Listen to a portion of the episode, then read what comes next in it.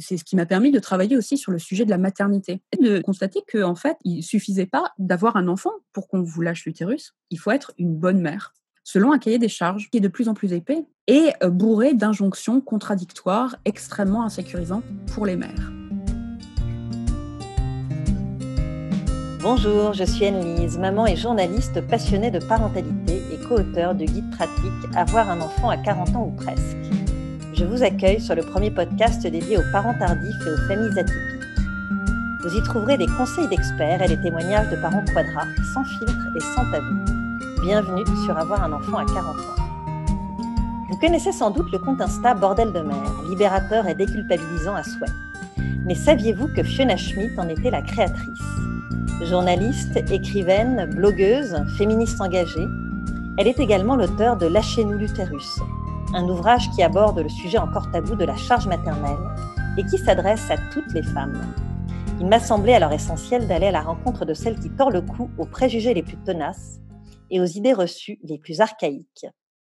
Bonjour Fiona, et merci d'avoir accepté euh, mon invitation.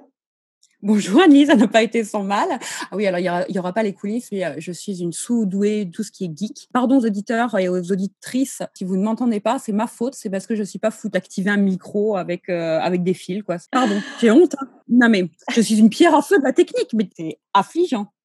Bon, en tout cas, euh, je suis ravie de t'accueillir dans mon podcast. Alors, j'ai déjà dit quelques mots sur toi en intro, mais est-ce que tu peux te présenter et nous dire ce que tu fais dans la vie et avec qui tu la partages? Ça me paraissait très très bien résumé. effectivement, je suis militante féministe, journaliste, j'écris des livres, des essais féministes, et je partage ma vie avec un monsieur qui a 15 ans de plus que moi et qui a trois enfants, trois filles. Ok. Alors Fiona, tu assumes pleinement euh, ton désir de ne pas devenir mère. Est-ce un désir euh, qui t'anime depuis toujours ou est-ce que tu as eu des velléités de maternité à un moment ou un autre de ta vie? Alors, d'abord, je voudrais qu'on commence euh, par remarquer qu'on on parle d'assumer. Alors, on, me dit beaucoup ça. On me dit, ah, mais tu assumes le fait de ne pas vouloir d'enfant, etc. Alors, je rappelle qu'on assume une charge, une faute ou une responsabilité et que le fait de considérer que mon utérus m'appartient et que sa productivité ou sa non-productivité m'appartient aussi n'est ni une faute, ni une charge, ni une responsabilité puisque je l'ai pleinement choisi et que ça n'empêche personne de faire des enfants. Ça me gêne beaucoup et, par ailleurs, ça me gêne beaucoup qu'on parle de d'assumer son désir euh, sexuel pour les femmes. On remarquera quand même qu'on ne parle jamais d'assumer son désir au masculin. C'est marrant, hein on dit jamais euh, les hommes, euh, oh c'est bien, ils assument leurs désirs, etc. Donc c'est un peu péjoratif cette terminologie, ce concept d'assumer. Donc je vis pleinement mon désir de ne pas avoir d'enfant. C'est vraiment un désir au sens positif du terme et pas une absence de désir qui a des connotations assez péjoratives finalement. On me dit souvent ah, mais pourquoi tu ne veux pas d'enfant? Tu sais rien que le, côté négatif du truc, comme si on considérait que j'avais un, une espèce de manque ou qu'il y avait y avait une pièce du puzzle qui s'était pas mise ou qui manquait. Et moi, je parle vraiment, et depuis euh, assez longtemps quand même, de désir de ne pas avoir d'enfant, c'est-à-dire de désir de construire ma vie telle que je l'entends, et de la vivre telle que j'ai voulu la vivre et telle que je l'ai construite, en toute conscience. Alors justement, est-ce que tu as subi une forme de pression sociale par rapport à ce désir de ne pas faire d'enfant? En fait, je ne me souviens pas du moment où le fait que je ne veuille pas d'enfant n'a pas été un problème. Et je ne me rappelle pas un seul moment avoir eu le désir ou m'être projetée dans la maternité. C'est-à-dire que quand mes copines disaient Oh, mais euh, combien tu auras d'enfants quand tu seras grande ou euh, avec quel petit garçon tu voudrais te marier pour avoir un enfant? C'est comme si ça ne me concernait pas. J'ai jamais ressenti euh, ce désir d'avoir des enfants. Même à l'époque, même quand j'étais petite, et ça a commencé très très jeune, puisque comme la plupart des petites filles, on m'a collé un poupon dans les bras. Alors pas mes parents, parce que j'ai reçu vraiment une éducation non genrée, mais j'ai reçu des poupons et dont on m'a dit qu'il était mon bébé et qu'il fallait que j'en prenne soin comme maman. Et je n'ai pas le souvenir d'avoir euh, participé volontiers à ce jeu. J'en ai parlé avec ma mère longuement, qui a confirmé ça. J'aimais beaucoup les petites voitures, j'aimais beaucoup jouer à des tas de choses, j'aimais beaucoup me maquiller aussi, donc j'étais très fille aussi. Mais ça, le fait de prendre soin d'un poupon et d'une figure de bébé dont on me disait que c'était le mien et que je jouais à la maman, c'était un truc qui m'a toujours euh, perturbée. Et en fait, j'ai toujours eu le sentiment d'être, à part des autres petites filles, le fait de ne pas vouloir d'enfant, ça m'a marginalisée dès le plus jeune âge. Tu te souviens des premières réflexions que tu as subies? C'est quelque chose que je raconte dans mon livre. Je le raconte de manière euh, comique parce que j'essaye de beaucoup de dédramatiser plein de trucs. Je devais être au CM1, peut-être CM2, et j'avais une copine qui était venue euh, pour la première fois euh, jouer chez moi à la maison. Puis d'abord, elle avait été étonnée du fait que j'ai pas de poupée. Bon, alors elle voulait jouer à la poupée. Puis au, début, je lui ai dit, oh, bah, tu veux pas qu'on aille jouer dehors plutôt, ou un truc comme ça, je sais pas. Et elle me dit, oh non, mais on n'a qu'à faire des couches avec des vêtements, des, mouchoirs, des choses comme ça, et puis on n'a qu'à changer tes peluches, parce que j'avais beaucoup de peluches. Et je lui ai dit, oh bah non, tu veux pas jouer à l'élastique, ça, ça me plaisait pas. Et elle a vraiment été choquée, mais je me souviens tellement de son visage. Elle me fait, mais t'aimes pas jouer à la maman? Voilà. et c'était très bizarre parce que donc l'ambiance a été rafraîchie immédiatement. Et puis bah c'était plus ma copine après. Et ça a été la première fois que j'ai compris que cette absence de désir de jouer au bébé, donc de me projeter dans la maternité, était un souci. Et non seulement un souci, mais une vraie pathologie. Enfin, elle était vécue comme telle par certaines personnes. Et ça n'allait pas aller en s'arrangeant. Alors justement, avec tes compagnons de vie, comment ça s'est passé? Avant de rencontrer mon amoureux actuel, j'ai eu deux amoureux par ailleurs formidables j'ai un karma amoureux du tonnerre. Avec mon premier amoureux, j'ai une, une histoire très longue avec lui, mais on s'est rencontrés, j'avais 15 ans, lui était beaucoup plus âgé, enfin, il avait plus de 20 ans, mais la question ne s'est pas vraiment posée parce que bah, j'étais très jeune et que je ne montrais pas de velléité non plus. Donc, avec mon deuxième amoureux, on était plutôt sur la même longueur d'onde. En tout cas, on n'en parlait pas spécifiquement. Et puis, on avait une relation extrêmement fusionnelle, très dans le couple. Je pense qu'il n'y aurait pas eu de toute façon de place pour, la fabrication d'un enfant. Contrairement à ce qu'on dit beaucoup, on dit que les, enfants peuvent être une preuve d'amour. Pour moi, ça aurait été, dans cette configuration-là, plutôt l'inverse. C'est-à-dire qu'il n'y avait vraiment pas de place pour un autre individu, même issu de nous, entre nous. En revanche, oui, ça, ça a posé question et problème à des jeunes hommes avec qui je n'envisageais pas de, faire ma vie par ailleurs, mais je me souviens d'une anecdote que je raconte aussi dans mon livre, mais un jour, on parlait de parentalité ou du fait d'avoir des bébés ou pas avec un monsieur que j'avais connu bibliquement, donc. Hein. Je ne sais plus comment c'était arrivé, il me disait, ah oui, bah, c'est normal, mais les femmes ont un instinct, maternel qui se développe à un moment, un truc comme ça. Bon. Et je dis, bah non, non, c'est pas mon cas. Et puis il me dit, oui, mais t'es jeune, je dois avoir, je sais pas, une vingtaine d'années tu veux pas encore, mais ça viendra. Puis je dis, bah non, enfin non, mais pourquoi? Ça avait continué un petit peu, j'avais fini par m'énerver. Et puis il me disait, mais c'est pas possible qu'une femme ne veuille pas d'enfant, il y a un truc qui cloche chez toi. Et pour lui, ça a été vraiment rédhibitoire. Je me souviens lui avoir demandé, mais, mais toi, tu veux des enfants? Il me dit, ah mais non, mais moi je suis beaucoup trop jeune pour y penser. c'est fou. Deux poids, deux mesures. Mmh. Ça, évidemment, c'est une anecdote, c'est pas hyperbolique, exagérée, mais enfin, ceci dit, c'est pas exagéré puisque je l'ai vécu. Mais je pense que les femmes qui ne veulent pas d'enfants, ça a pu leur arriver. C'est pas un cas isolé. Et alors, justement, face à cette pression sociale, à ces réflexions maladroites, déplacées, quel regard tu portais, toi, sur les mamans, les futures mamans ou les femmes qui avaient un désir d'enfant? Et est-ce qu'à un moment, tu as développé des mécanismes de défense par rapport à ça? On a toujours parlé de cette histoire de maternité parce que j'ai toujours eu des relations longues avec des, hommes merveilleux avec qui je m'entendais très bien, qui auraient fait des papas formidables. Et donc, du coup, j'étais confrontée en permanence à cette question-là, non seulement dans l'espace public, où on me disait oh là là, mais vous verrez quand vous aurez des enfants, etc. Enfin, il y a des tas d'anecdotes comme ça qui reviennent tout le temps et qui posent comme une norme le fait qu'une femme, c'est une mère, une mère en puissance. Et puis par ailleurs, mon entourage me confrontait à cette question en permanence. Et donc, ça m'oppressait vraiment. Une des réactions de, défense a été effectivement de développer mes propres préjugés vis-à-vis de la maternité.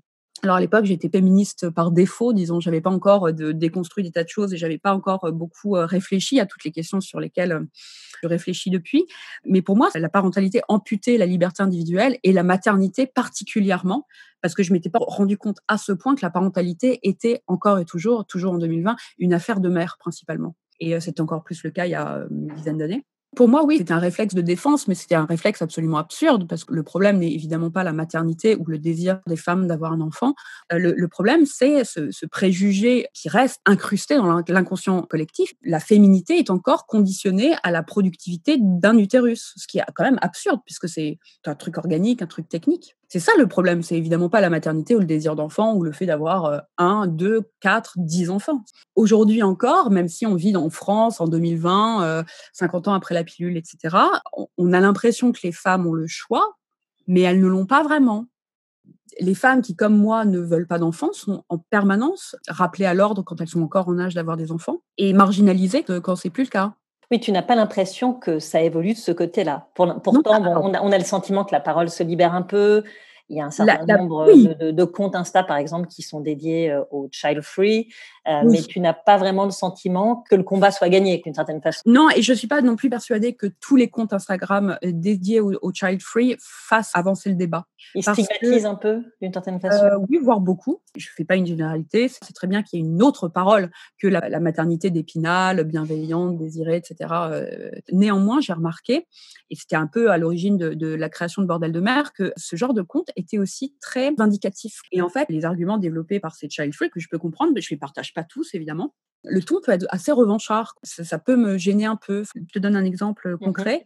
La question de l'écologie est un argument qui revient beaucoup dans la bouche des child free, et notamment de la jeune génération ça consiste à inverser le stigma. On nous dit beaucoup, ce qui est absurde d'ailleurs, les, les femmes qui veulent pas d'enfants, elles sont égoïstes, etc. Il y a une jeune génération de child free qui disent non, mais c'est vous qui êtes égoïste, c'est vous qui pétez la planète, les enfants ça pollue, etc., etc. Je trouve que fait d'inverser le stigmate, ça fait pas avancer le débat en fait, ça l'enlise vraiment. J'ai coutume de, rappeler à ces gens que ce ne sont pas les petits humains qui polluent la planète, ce sont les grosses entreprises. Et le fait d'être, de se défendre les uns contre les autres en, arrachant le stigmate de son cœur pour le planter dans le cœur de la, de la personne adverse, bah réellement, ça fait avancer personne. Ça fait pas avancer la cause féminine du tout, ni la cause des mères, ni la cause des femmes en général. C'est tout à fait aux antipodes de Bordel de mer dont on va parler un peu plus tard. Mais euh, j'aimerais euh, que tu me parles un petit peu de ton statut de belle-maman, puisque tu partages euh, la vie d'un homme qui est déjà papa. Donc tu es mmh belle maman, un statut qui peut être vu comme un peu ingrat et qui, n'en est pas un d'ailleurs, hein, puisque un beau-parent n'existe pas sur le plan juridique. Alors ça m'intéresse de savoir comment toi tu trouves ta place auprès de tes beaux enfants, quel rapport tu entretiens avec eux? D'abord, je ne suis pas belle maman, je suis belle-mère. J'ai l'air d'être une geek du langage, mais je trouve que cette façon de dire une maman, c'est un truc un peu infantilisant et un peu affectif. Je ne suis pas mmh maman. C'est vrai. Elles ont une mère, toutes les trois, avec qui je m'entends en plus extrêmement bien. Alors, j'ai pu avoir ce, rôle très affectif d'ailleurs avec la plus petite, qui avait 7 ans quand je l'ai rencontrée, mmh avec qui je me suis tout de suite très bien entendue. C'est vraiment elle qui m'a actée d'ailleurs. C'était très mignon. J'avais très très peur des enfants. Je savais pas comment allez pas. Ah, pas vrai, j'avais pas peur des enfants, mais, bah, j'étais jeune d'abord. Quand j'ai rencontré leur père, j'avais 29 ans. Mes amis n'avaient pas d'enfants. Moi, je, viens d'une famille extrêmement réduite. On est très peu nombreux. J'ai basiquement mon père et ma mère, donc j'ai pas eu de cousins, de petits cousins. Je côtoie très peu d'enfants. J'ai jamais fait de babysitting. Hein, voilà. Du coup, les enfants, je savais pas trop comment ça marchait. Tu me parlais des préjugés que j'avais vis-à-vis de la maternité. Et pendant un, petit moment, j'ai eu des préjugés vis-à-vis de moi-même. C'est-à-dire que pour expliquer le fait que je ne veuille pas d'enfants, je me suis moi-même glissée dans les préjugés qu'ont les gens sur les femmes qui ne veulent pas d'enfants, c'est-à-dire que je n'aimais pas les enfants. Alors que c'est faux. J'ai toujours adoré les enfants, mais j'ai mis beaucoup de temps à m'en rendre compte parce qu'en fait, pendant longtemps, je ne me suis pas approchée des enfants du fait que je ne voulais pas en avoir. Comme tout le monde avait l'air de considérer que euh, une femme qui ne veut pas des enfants, déjà, c'est pathologique et c'est forcément qu'elle ne les aime pas je me suis un peu glissée dans cette explication qui était plus facile que d'expliquer qu'en plus, non seulement je suis une femme en âge d'avoir des enfants hétérosexuels, qui coche toutes les bonnes cases et qui a tout le bingo procréatif, qui en plus n'en veut pas et qui aime les enfants. Là, on m'aurait dit non, mais meuf, tu déconnes, quoi. Tu vois? Ah ouais, je vois. En tout cas, je n'ai jamais fréquenté beaucoup d'enfants. Donc, je ne savais pas trop comment ça marchait, ces petites bêtes-là. Et Mila, donc, qui avait 7 ans au moment où je l'ai rencontrée, m'a adoptée tout de suite. Et d'elle, j'ai été extrêmement proche parce que c'est super, en fait. Hein, enfin, c'est pas une révélation d'ailleurs, je n'avais pas d'a priori euh, à ce sujet, mais, c'est tellement cool. Moi, j'ai vraiment eu les, bons moments, disons, de la maternité sans les mauvais moments parce que euh, rigolait, euh, voilà, on jouait ensemble, j'avais pas les responsabilités, disons ou les soucis, j'avais que le, fun. Les autres belles filles étaient beaucoup plus grandes. Donc, l'aînée avait 21 ans quand j'ai rencontré son père. Elle vivait plus chez son père. elle vivait plus chez sa mère non plus. D'ailleurs, elle était indépendante. Puis celle du, du milieu, Anna, avait 15 ans. C'est vrai que ça a été un peu compliqué. Est-ce que la question des enfants s'est posée avec ton compagnon actuel? Si on considère que l'instinct paternel existe, mon amoureux a un instinct paternel de la taille de la Corse. Ah. C'est-à-dire que c'est un mec qui est arrivé sur Terre pour être père. Il adore ça. Lui, c'est une exception, mais dans l'autre sens, en fait. Et il a été stigmatisé d'ailleurs pour les mêmes raisons, parce qu'il euh, il a toujours exprimé le désir d'être père, mais depuis le plus jeune âge, enfin depuis l'adolescence. Un désir qui n'était pas lié d'ailleurs à une femme, ce qui est souvent le cas pour les hommes. Lui, mhm. il avait envie d'être père en soi. Comme d'ailleurs, les femmes ont souvent envie d'être mère en soi, sans que le désir de parentalité soit lié à quelqu'un d'autre. Et alors, le fait d'avoir trois enfants, pour lui, c'est un minimum absolu. Hein, donc, il aurait bien continué sur sa lancée.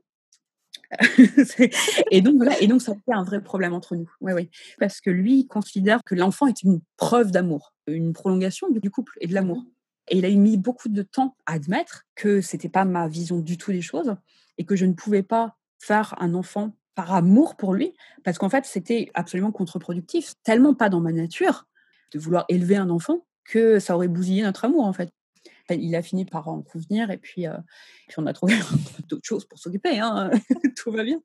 Mais ça a été un sujet pendant trois ans. Il revenait à la charge beaucoup, beaucoup, beaucoup. De là, à négocier Ah non, mais moi, mais un petit, un petit enfant. D'accord, pas trois, mais un petit, allez, un, un. Deux, deux, deux. Non, mais bon, ok, mais un, un minimum, un, un.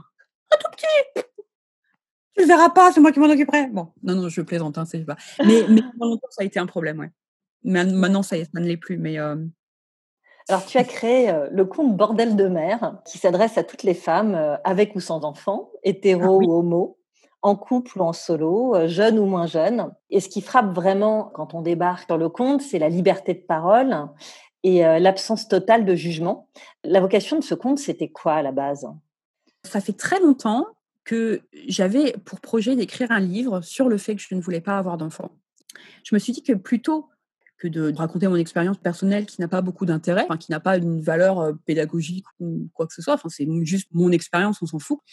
J'ai préféré répondre à la question pourquoi le fait que je ne veuille pas d'enfant alors que je suis euh, en âge d'en avoir et que je coche toutes les cases du bingo procréatif, pourquoi ça pose un si gros problème à autant de gens 50 ans après l'IVG et la pilule? Comment ça se fait que quotidiennement, on me ramène à ça c'est ce qui m'a permis de travailler aussi sur le sujet de la maternité. Et de constater qu'en en fait, il suffisait pas d'avoir un enfant pour qu'on vous lâche l'utérus. Il faut être une bonne mère, selon un cahier des charges qui est de plus en plus épais et euh, bourré d'injonctions contradictoires extrêmement insécurisantes pour les mères. Et du coup, je me suis intéressée de plus en plus à la maternité, à ces préjugés autour de la maternité. Et pour cela, je me suis dit que ce serait intéressant d'avoir des expériences les plus diverses possibles de la non-maternité, mais aussi donc de la maternité, euh, qui dépasse évidemment mon seul euh, cercle personnel, puisque je suis partie de l'hypothèse qui s'est vérifiée d'ailleurs que l'expérience de la non-maternité et de la maternité n'était pas de la même, selon qu'on habite dans le 10e arrondissement de Paris, dans la Creuse,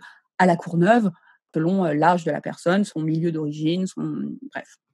j'ai créé Bordel de mer pour recueillir un maximum d'expériences de femmes de toutes origines, toutes orientations sexuelles, de tous âges aussi, parce que c'est ça qui est génial. Il y a des petites jeunes filles, je crois que la plus jeune qui a témoigné à 14 ans et la plus âgée à 67 ans. Et tu abordes euh, la thématique de la charge maternelle. Alors, mmh. est-ce que tu peux euh, nous définir un peu la, charge maternelle, à ne pas confondre avec la charge mentale, qui est elle-même une partie de la charge maternelle, si je ne m'abuse? Oui, exactement. exactement. La charge maternelle, c'est l'idée profondément incrustée dans l'inconscient collectif qu'une femme euh, doit être une mère et une bonne mère.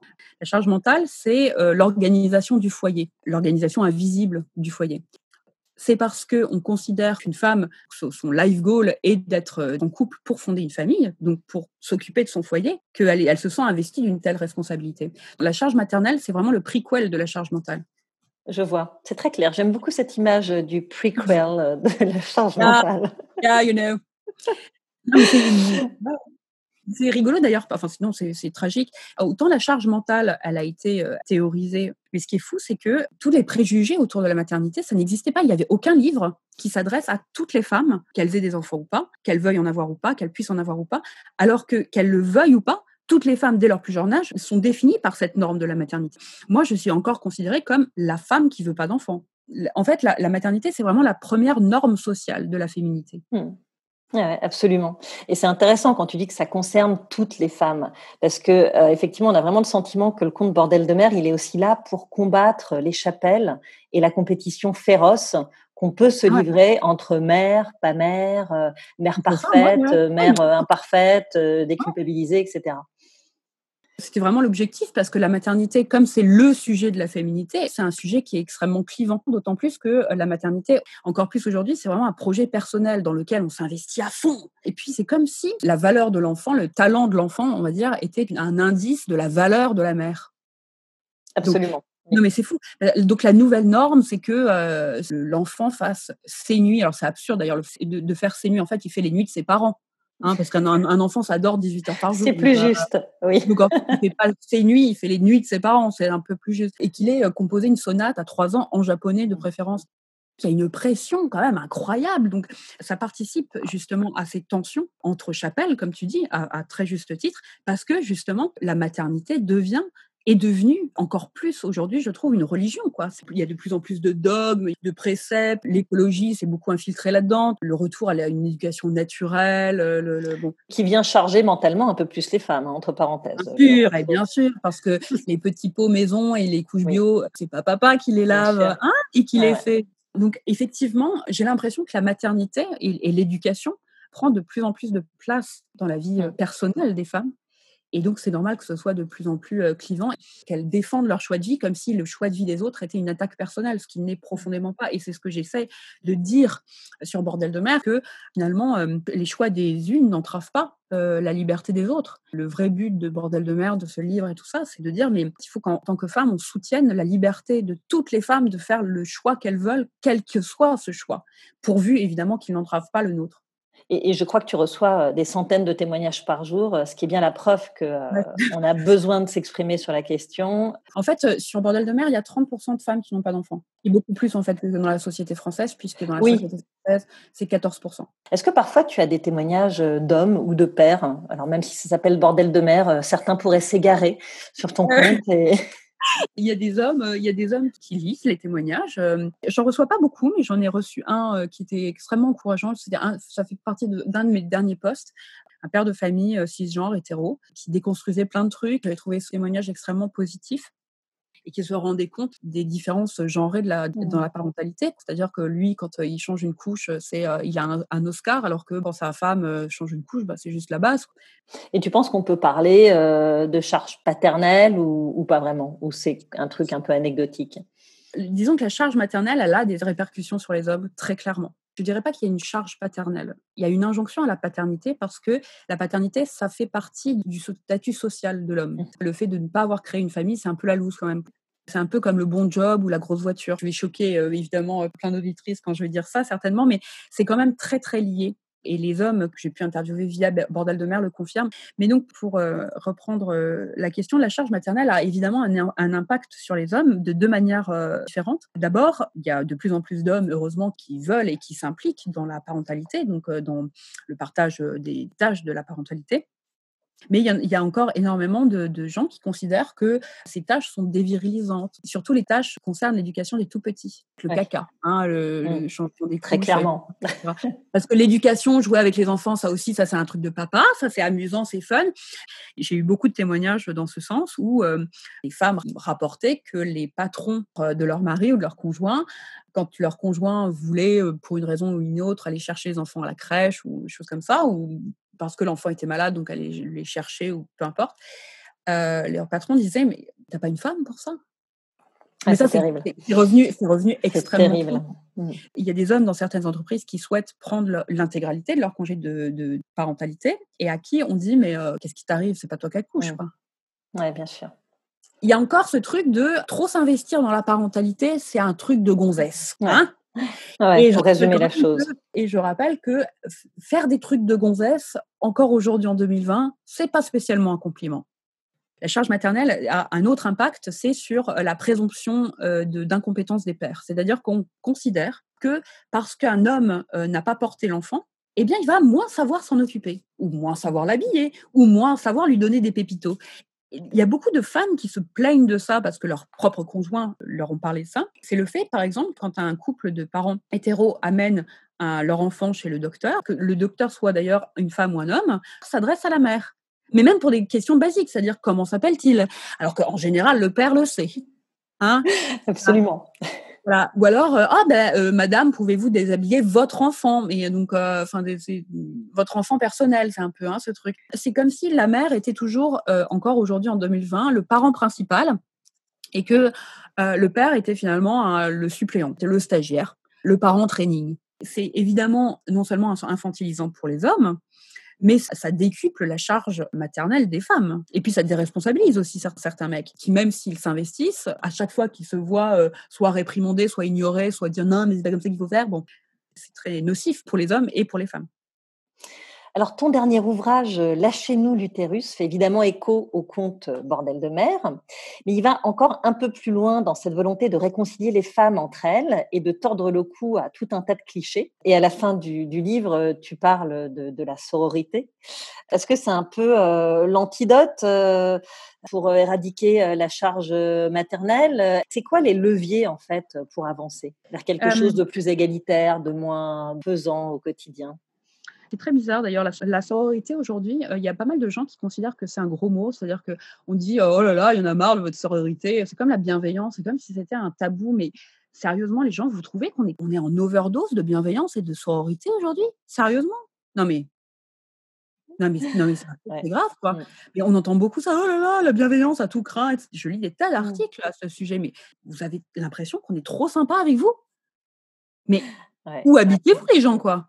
Non mais Bon, tout ça pour dire que c'est vraiment pas un vain mot, la bienveillance et la sororité. Moi, c'est des, valeurs auxquelles je crois profondément, auxquelles j'ai appris à croire, auxquelles euh, je ne croyais pas forcément, que j'ai découvertes en travaillant sur les questions féministes. Et je pense que oui, c'est effectivement l'antidote, parce que le fait de libérer sa parole ne va pas sans euh, écouter celle de l'autre. Ça va de pair, je veux dire.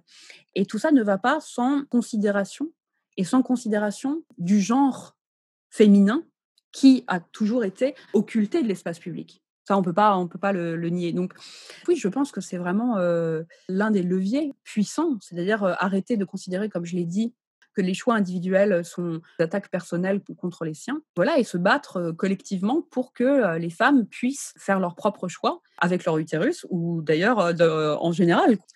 Est-ce que une éducation consciente et non genrée, c'est aussi quelque chose qui peut participer à rétablir un peu les choses? Oui, bien sûr, c'est évidemment très bénéfique. C'est très compliqué comme question parce que les, enfants sont socialisés dans un espace qui dépasse celui de la famille et donc de l'éducation qu'ils reçoivent au sein même de la famille. C'est une utopie. Moi, je, veux y croire évidemment à l'éducation non genrée. Je pense qu'il y a des progrès de plus en plus, bien sûr, pas assez malheureusement. Un des leviers aussi, c'est qu'il faudrait se lâcher aussi soi-même son propre utérus. Accepter le fait d'être une femme et ou une mère correcte et accepter le fait que le fait d'être une femme et ou une mère correcte, d'un enfant correct, c'est déjà très bien en fait. Ce qui ne veut pas dire réviser ses exigences à la baisse. Je pense que cette pression exercée par les autres, avivée par les réseaux sociaux, tu te compares effectivement en permanence à des mises en scène euh, d'une maternité et d'une vie parfaite, c'est extrêmement culpabilisant. Par exemple, quand je, vois ma mère, elle savait très bien qu'elle n'était pas une mère parfaite, ça l'a jamais préoccupée beaucoup. Moi, ça m'a pas empêché de grandir, d'avoir une mère qui était très clairement imparfaite. Et ça l'a jamais empêché non plus de m'aimer, de, considérer que bah, j'étais pas parfaite non plus en tant qu'enfant. Mmh. Ça a l'air un peu réac ce que je dis. Je dis pas du tout que c'était mieux avant, mais ce que je veux dire, c'est que moi, ce qui me gêne beaucoup, quand je vois mes copines qui sont absolument traumatisées quand leurs enfants sont ne serait-ce qu'au milieu de la classe. Bah, ça va au milieu de la classe. Oui, c'est la moyenne, quoi. C'est correct. Des copines qui s'inquiètent, mais vraiment qui se rongent en se disant, mais il est en échec scolaire, il est débile. Mais bah non J'ai l'air de caricaturer, etc. Ça ressemble à un sketch, mais j'ai des témoignages sur Bordel de merde, des trucs, mais euh, c'est pas du tout une critique. Il faudrait pouvoir s'aimer et s'accepter, pas être euh, en tension permanente. Enfin, je sais pas si je suis claire ou pas. Mmh, si, si, euh, c'est très clair. Je pense que c'est plus difficile à mettre en pratique euh, qu'il n'y paraît, mais, mais, mais, mais, je pense que tu as, tu, tu as tout à fait raison. C'est ce qu'il faudrait réussir à faire, absolument. Alors, dans ton livre, tu consacres quelques pages à la maternité tardive et, tu ne manques pas de citer le terme de grossesse gériatrique, dont on affuble encore facilement les femmes euh, qui font des enfants au-delà de 35 ans. Euh, quel conseil tu donnerais à ces quadras, mères ou pas, qui écopent de réflexion quand elles n'ont pas d'enfants quand elles sont enceintes et quand elles deviennent mères? Qu'est-ce qu'on peut faire par rapport à ces réflexions maladroites et déplacées et par rapport à la pression sociale? Ça, c'est une question qu'on m'a beaucoup posée. Je déteste donner des conseils parce que j'en ai beaucoup reçus et qui m'ont fait beaucoup de mal pendant très longtemps. Parce que ces conseils, en général, ce ne sont pas des conseils, mais ce sont des rappels à l'ordre. Et puis, je ne prétends pas être un modèle, ni de sagesse, ni de quoi que ce soit. Donc, je vais donner un conseil que j'ai appliqué à moi-même, même si je n'ai pas d'enfant, alors que j'approche la quarantaine. Je pense qu'il faut être à l'aise avec ses propres choix. Et ça, c'est un, des avantages de la maturité moi, j'étais pas à l'aise avec mes propres choix à 20 ans. J'étais pas du tout à l'aise avec qui j'étais à 20 ans. J'étais persuadée que j'étais un problème. Et donc, au bout d'un moment, je me suis dit que ce problème n'était en fait pas un problème, mais une caractéristique. Si j'avais un conseil à donner, c'est ça. Vous êtes heureuse d'avoir un bébé à 40, 42, 45 ans. Vous allez bien. Bah, c'est cool pour vous, quoi. Le fait d'être bien avec soi-même et d'assumer ses propres choix et de ne pas se répéter oh merde j'ai fait une connerie j'ai fait une connerie je vais regretter ça permet, je pense, de se détendre beaucoup et ça permet de faire mieux glisser quand même sur soi euh, les remarques des autres. Parce que malheureusement, on ne peut pas changer la façon dont les autres vous considèrent. Il y a des gens qui considéreront à vie que je ne suis pas normale. Mais en fait, j'ai compris que ce n'était pas mon problème, mais que c'était le leur. Qu'on soit enceinte à 40, 42, voire 45 ans, c'est pas un problème. C'est une chance. Si vous avez envie d'avoir un bébé, c'est une vraie chance. Et c'est absolument pas un problème, c'est une caractéristique. Et donc, vivez-la comme ça. En fait, c'est une force. Le fait de vivre à compte au courant, ça demande une force incroyable. Aujourd'hui, il n'y a pas grand-chose dont j'ai honte de moi. Je pense que je suis une, bonne personne. J'ai bossé pour. Je me suis beaucoup posé de questions, etc. Et à partir du moment où vous vivez comme ça, en faisant du mieux que vous pouvez, les problèmes que les autres ont avec vous, c'est vraiment leur problème. Ce sera le mot de la fin, c'est super. non, mais c'était très clair. En tout cas, c'est, je, trouve que c'est intéressant de rappeler que c'est leur problème et pas le nôtre. Mais grave ça peut leur foutre en plus. Enfin, tu vois. Euh. Bah, ça ne leur enlève rien, surtout. Hein. C'est non, ça leur au début de l'entretien. Ça permet de reboucler. Euh, voilà, le, fait de ne pas vouloir un enfant n'empêche pas euh, les autres de vivre. Bah, voilà. Absolument. Merci beaucoup Fiona de m'avoir confié ton histoire et d'œuvrer chaque jour pour que les femmes aient le droit de disposer de leur corps comme elles le souhaitent. Je rappelle que tu es la fondatrice du compte Insta Bordel de mer et que tu es l'auteur de Lâchez-nous l'utérus, sorti récemment aux éditions Hachette. Merci à vous, chers auditeurs et auditrices, de nous avoir écoutés. J'espère que ce récit vous a intéressé, qu'il vous a inspiré et peut-être même déculpabilisé. Si tel est le cas, je vous invite à écouter l'épisode 22 intitulé Sophie et ses ovocytes vitrifiés. Et si le cœur vous en dit, rejoignez-nous au plus vite sur Facebook, sur le compte Avoir un enfant à 40 ans pour échanger et s'entraider.